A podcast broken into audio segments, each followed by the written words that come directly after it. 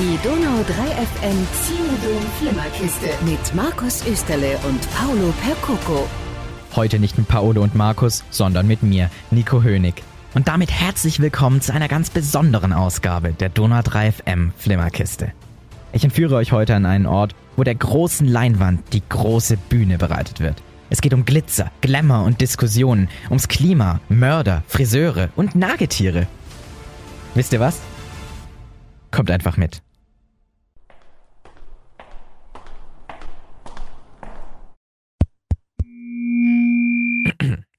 Herzliche Einladung zum Filmfest der deutschen Filmemacher und dem Kinopublikum. das steht auf dem schwarz-weißen Plakat an der Wand vor mir. Die Schrift ist geformt aus einer einzigen langen Filmrolle. Und die wiederum endet in den Krallen eines aufrecht stehenden Bibers. Wobei, wie ein Biber sieht das Tier eigentlich nicht aus, mehr so ein perfide, dreinschauendes Frettchen. Ich stehe im Traumpalast, diesem süßen Biberacher Kino, aber nicht in einem der handbemalten Säle, sondern im ersten Stock und vor mir hängt das Plakat der allerersten Biberacher Filmfestspiele. Das war vor 43 Jahren. Seitdem hat sich viel geändert. Eins ist gleich geblieben. Jedes Jahr, Anfang November, gibt es nur ein Thema in Biberach. Filme. Ich bin Nico und für Dono 3 FM bin ich fünf Tage durch Biberach spaziert, über eines der einzigartigsten Festivals der Region war überall, wo etwas los war und habe dort die Leute getroffen, die das Festival zu dem machen, was es ist. Herzlich willkommen zur Revue der 44. Biberacher Filmfestspiele 2022.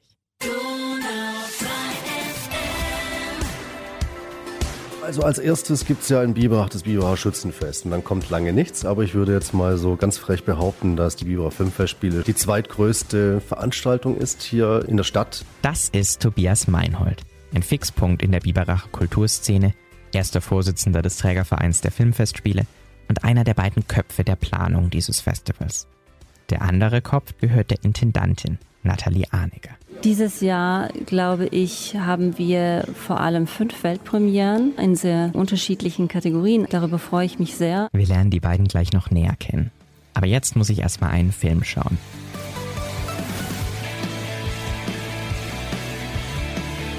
Nathalie hat uns eine Weltpremiere versprochen. Und das ist eine, mit der man auf der großen Leinwand gar nicht gerechnet hätte. Es ist ein Tatort. Mit dem stimmungsvollen Titel Mord unter Misteln. Das kann ja was werden.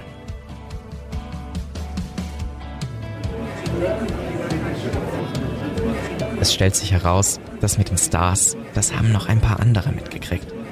Als ich am Mittwochabend das Kino betrete, komme ich kaum vorwärts, so dicht drängen sich die Menschen im Foyer. Na, dann stürze ich mich mal in die Menge.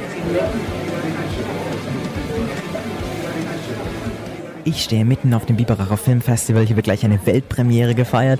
Die Erwartungshaltung liegt schon in der Luft. Und ich habe zwei zukünftige Zuschauerinnen gefunden. Wer seid denn ihr? Ich bin Marina. Svenja. Was steht heute an? Was gebt ihr euch? Also wir haben schon einen Film hinter uns und jetzt gehen wir noch in den Tatort. Gespannt darauf. Sehr cool. Wie schaut's aus mit Tatorterfahrungen? Jeden Sonntag seit 30 Jahren?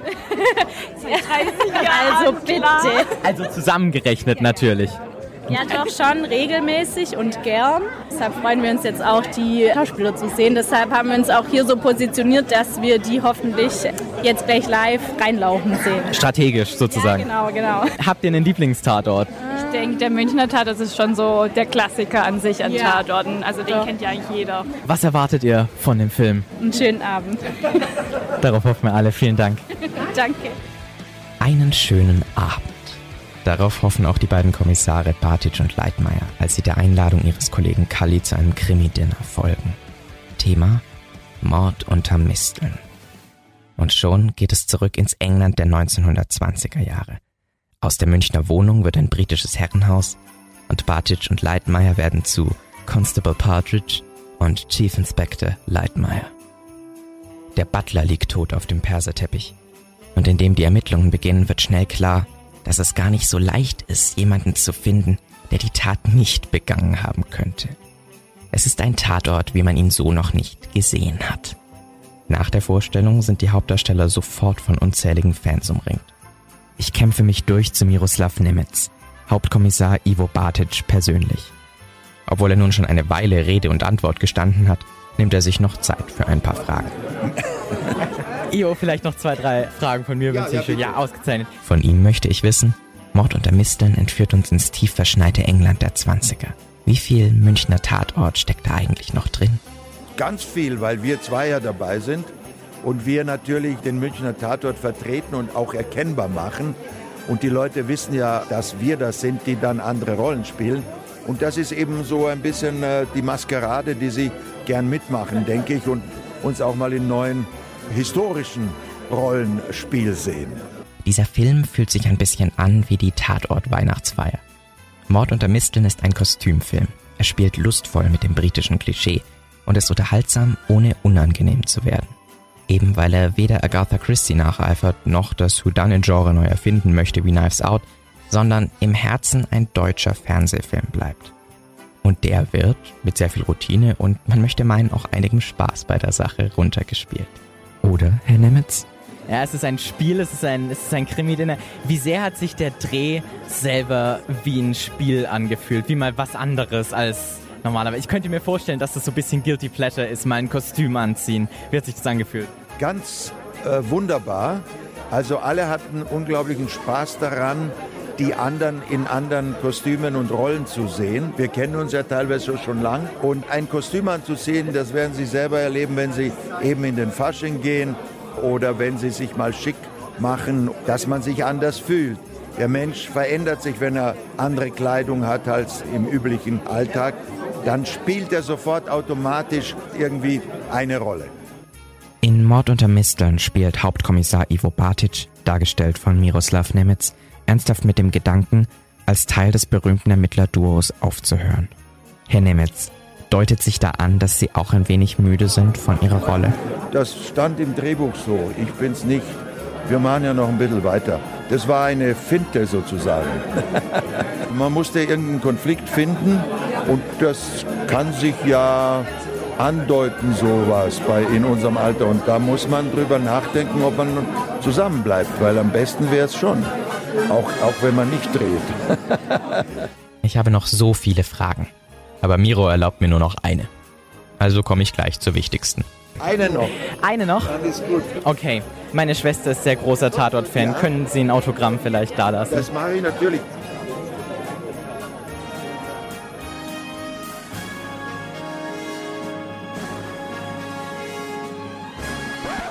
Aus dem verschneiten England zurück in den Biberacher Herbst. Draußen frieren die Autoscheiben zu. Wenn es nicht regnet, dann nebelt es. Ideales Wetter also für kuschelige Sessel und endlich wieder Kino. Im festlich geschmückten Foyer treffe ich auf Natalie. Von hier bemerkt man erst, wie besonders dieser Ort und diese Atmosphäre sind. Hier im Biberacher Traumpalast. Man sieht hier überall die Läufe, die Gänge. Es ist eine besondere Location und riecht das Popcorn in der Luft. Es ist nicht nur ein Filmfestival, es zelebriert auch ein Stück weit das Kino. Was für eine Rolle spielt diese Location, dass es hier stattfindet, dass es hier präsentiert wird in diesem Ort für dich? Also ich habe gestern Abend in der Eröffnungsrede eben gesagt, lassen Sie uns einmal mehr das Kino feiern. Und das war auch so ganz von innen heraus gesagt. Man kann sich da dann tatsächlich hinsetzen im Foyer, in den Fluren vor den Kinosälen, da wo wir jetzt ja auch gerade sitzen, um eben auch über die Filme zu sprechen. Und das ist Festival Flair, dass man nach einem Film gemeinsam darüber spricht, natürlich mit den Filmschaffenden zunächst und dann aber angeregt durch die Diskussionen und die Gespräche sie einfach weiterführt, weiterträgt und mit nach Hause nimmt.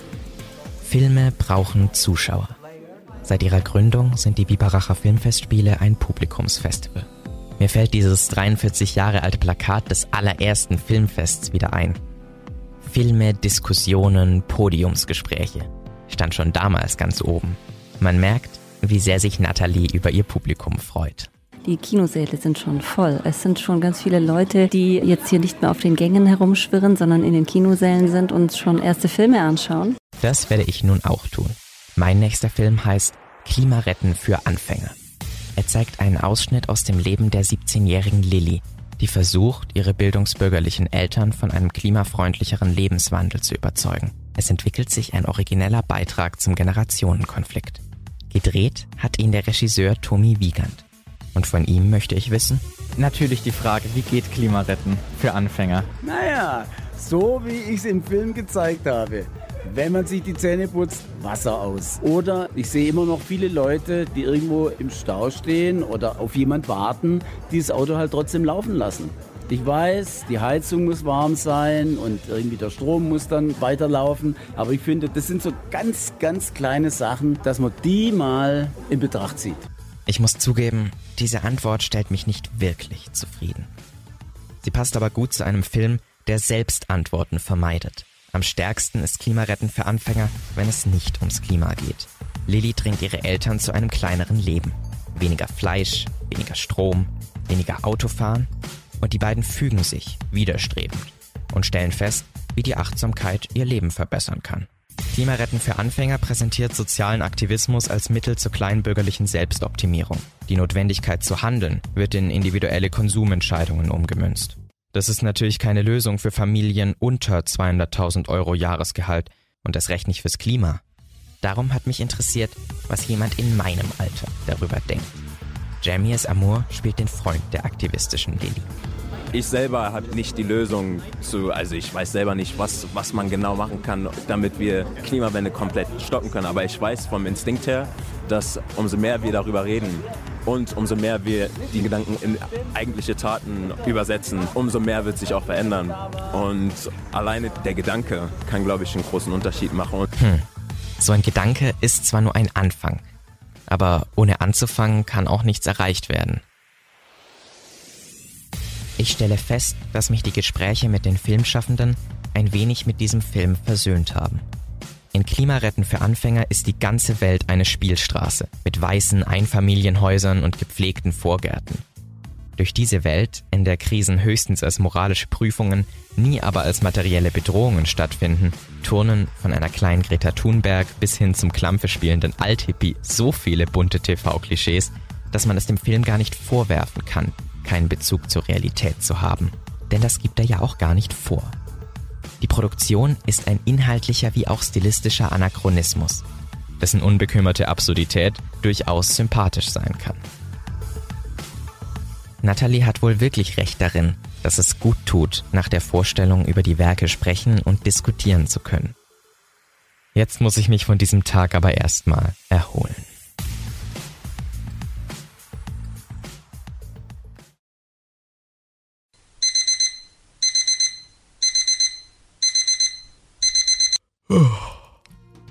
Es ist Freitag. Morgen Abend ist die große Filmfestgala, da werden Preise verliehen und ganz viele Hände geschüttelt. Und wenn ich mich so anschaue, irgendwie bin ich noch nicht galareif. Es führt kein Weg dran vorbei. Ich muss dringend mal zum Friseur.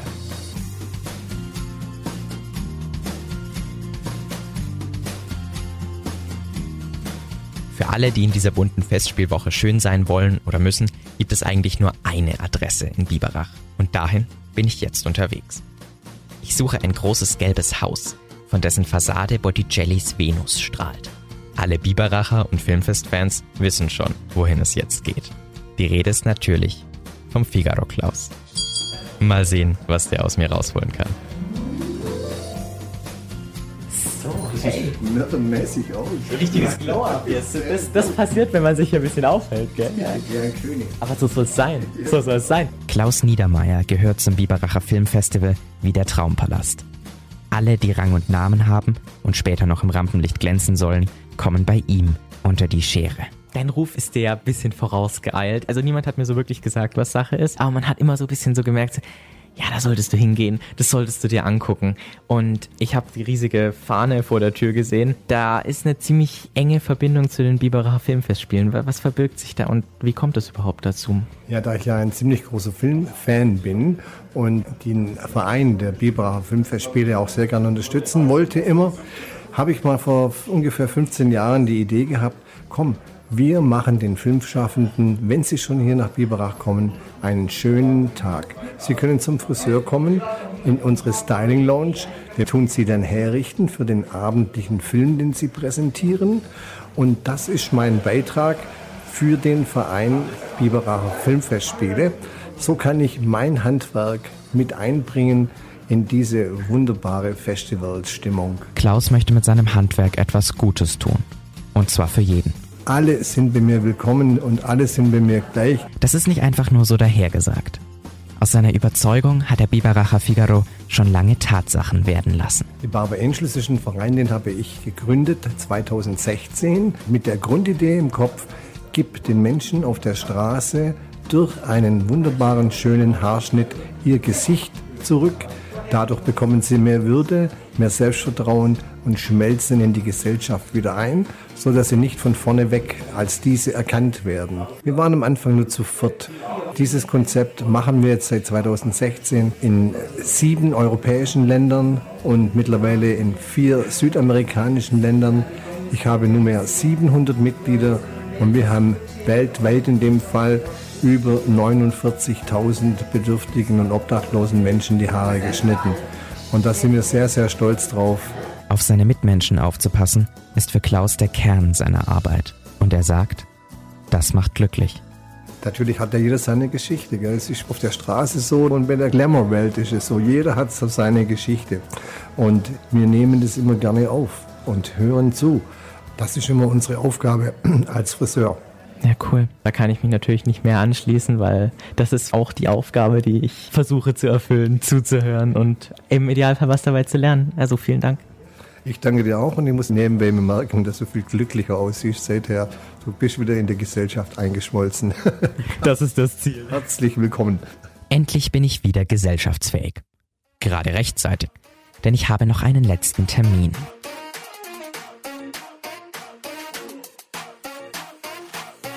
Der große Tag ist gekommen. Die Biberacher Filmfestspiele feiern ihren Höhepunkt mit einer Gala-Preisverleihung am Samstagabend. Zeit, mich nochmal mit Tobi zu treffen. Von ihm möchte ich wissen, was kann ich denn später auf der Gala erwarten? Was äh, gibt's dort? Es gibt Biber zu gewinnen, ja. Wir haben einfach verschiedene Kategorien. Den goldenen Biber, Debütbiber, den Publikumsjury-Biber, den Schülerbiber. Also da ist eine Menge geboten an dem Abend. Ja, ich bin sehr gespannt, wie es auch beim Publikum ankommt. Bei der Gelegenheit verrät mir Tobi, warum das Finale des Festivals dieses Jahr schon am vorletzten Tag, am Samstag, stattfindet. Die Preisverleihung ist immer unser Highlight. Dieses Jahr haben wir es vorgezogen, sonst war es ja immer am Sonntag. Jetzt machen wir es ja am Samstag, weil wir hoffen uns dadurch, dass eben mehr Filmschaffende, die vor Ort sind, auch noch bleiben können. Dass auch das Publikum gewillt ist, auch noch nach der Preisverleihung länger in der Stadthalle zu sein, mit uns noch quasi die Aftershow-Party zu feiern. Das war halt in den letzten Jahren immer ein bisschen schwierig am Sonntagabend. Der Plan mit dem Feiern ist auf jeden Fall aufgegangen. Sobald der offizielle Teil vorbei ist, stürzen sich alle aufs Buffet und stehen jetzt hier in der Stadthalle zusammen. Filmschaffende, Gäste, Veranstalter, andere Pressemenschen, so wie ich. Und ich versuche jetzt mal, die Damen und Herren zu finden, die gerade eben Biber ergattert haben.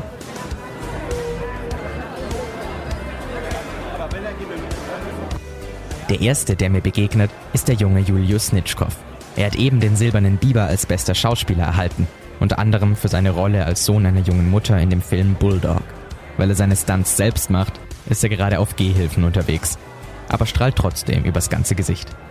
Mich würde interessieren, wie fühlst du dich gerade? Ich glaube, es ist eine ganze Menge. Ja, ich, ich, es ist sehr viel. Mir geht es eigentlich sehr gut. Äh, klar, Knie ist natürlich ein bisschen belastend, dauert jetzt auch noch eine Weile, aber ich bin froh, hier sein zu können und diesen Preis entgegenzunehmen, war einfach der Hammer.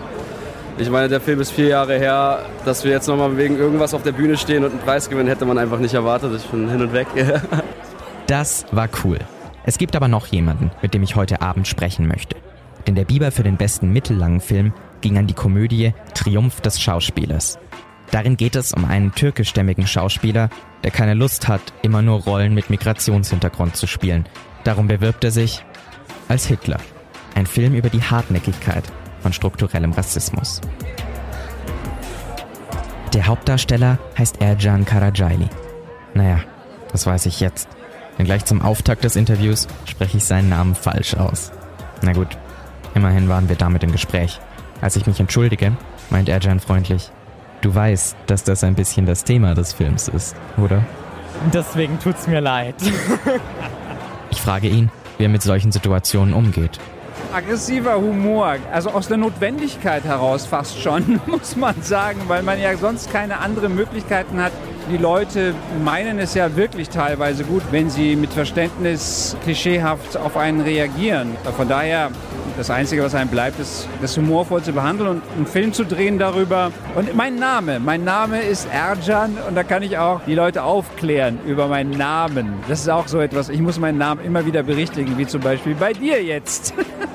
Der Wunsch des Schauspielers in Karajailis Film, einmal Hitler spielen, ist gewissermaßen aus dem Leben gegriffen. Als Schauspieler bist du nun mal dazu da, verschiedene Dinge zu spielen, verschiedene Rollen zu spielen, verschiedene Situationen zu spielen. Und das ist auch die Attraktivität dieses Berufs, die Herausforderung.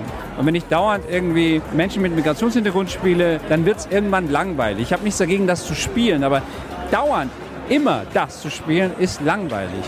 Und diese Möglichkeit wollten wir eben in diesem Film nochmal zeigen, dass es mehr Möglichkeiten gibt bei der Besetzung. Auch Frauen könnten öfter und mehr auftauchen im Fernsehen und in Filmen. Da müsste man versuchen, vielschichtiger zu denken, vielfältiger zu denken. Es macht die Rollen interessant, es macht die Geschichten interessanter. Und daran sollten wir eigentlich alle interessiert sein. Jetzt interessiert mich sehr, was er von Quoten bei der Besetzung von Rollen hält. Also erstmal hört es sich immer blöd an. Ich glaube, dass die Quoten erstmal hilfreich sind, um die Leute zum Umdenken fast schon zu zwingen. Aber dann sollte es irgendwann auch nicht mehr notwendig sein, wenn wir denn dabei so weit sind. Aber so weit sind wir nicht. Ich finde, so weit sind wir nicht, ist einfach ein geiler Satz zu dem Thema. Also, dann ich hätte nicht gesagt, dass ich das sagen würde, aber dann wünsche ich dir mal ein Nazi zu spielen. Ja, das wünsche ich mir auch. Diese blöden Rollen machen auch noch Spaß. Man spielt es ja auch. Man ist es ja nicht. Ich denke, der Wunsch ist ja auch, dass man irgendwann nicht mehr drüber reden muss, wenn man so weit ist. Und dann können alle wieder mehr Spaß am Schauspiel haben. Absolut. Spaß am Schauspiel. Das ist ja am Ende auch, warum alle zusammengekommen sind heute Abend und die vergangenen Tage. Um mich herum feiern die Galagäste. Aber ich habe noch eine Person, die ich unbedingt sprechen möchte. Und dieses Gespräch hat ein ernstes Thema. Die ukrainische Regisseurin Daria Onischenko hat einen Film gedreht über das Leben in der ostukrainischen Separatistenrepublik Lugansk. 2019 war das, also lange vor der russischen Invasion, als dort sozusagen nur Bürgerkrieg herrschte. Das Biberacher Filmfestival zeichnete sie mit dem Goldenen Biber für den besten Spielfilm aus. Ich finde sie auf der Bühne. Also erstmal möchte ich mich bedanken für die Worte vorhin. Ich habe den Eindruck gekriegt, dass dir der Film sehr viel bedeutet. Vielleicht möchtest du dazu was sagen. Was hat dir der Film bedeutet? Film bedeutet mir sehr viel. Wir haben es in Kiew, aber auch in Ostukraine gedreht 2019, wo die Teil von äh, Ostukraine schon von russischer Armee okkupiert wurde auch Krim annexiert wurde. Und ich wollte das Schicksal von Leuten erzählen, mit denen ich viel zu tun hatte, viel recherchiert hatte über dieses Drehbuch.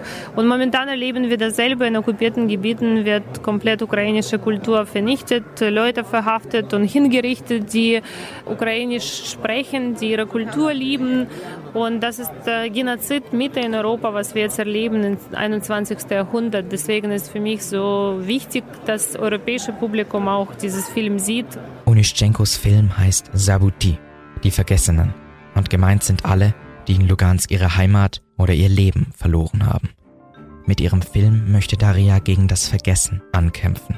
Man wird von Krieg müde, das kennen wir von vielen anderen Konflikten und deswegen mein größter Wunsch ist, dass man jetzt dieses Krieg nicht vergisst und ich glaube, wir haben auch einmalige Chance, dass nicht vergessen wird, auch durch Sozialmedien, durch offene Internet. Dieses Krieg ist so real wie noch nie, deswegen ich hoffe, dass jetzt die Menschen in der Ukraine weiter nicht vergessen werden. Kein Vergessen.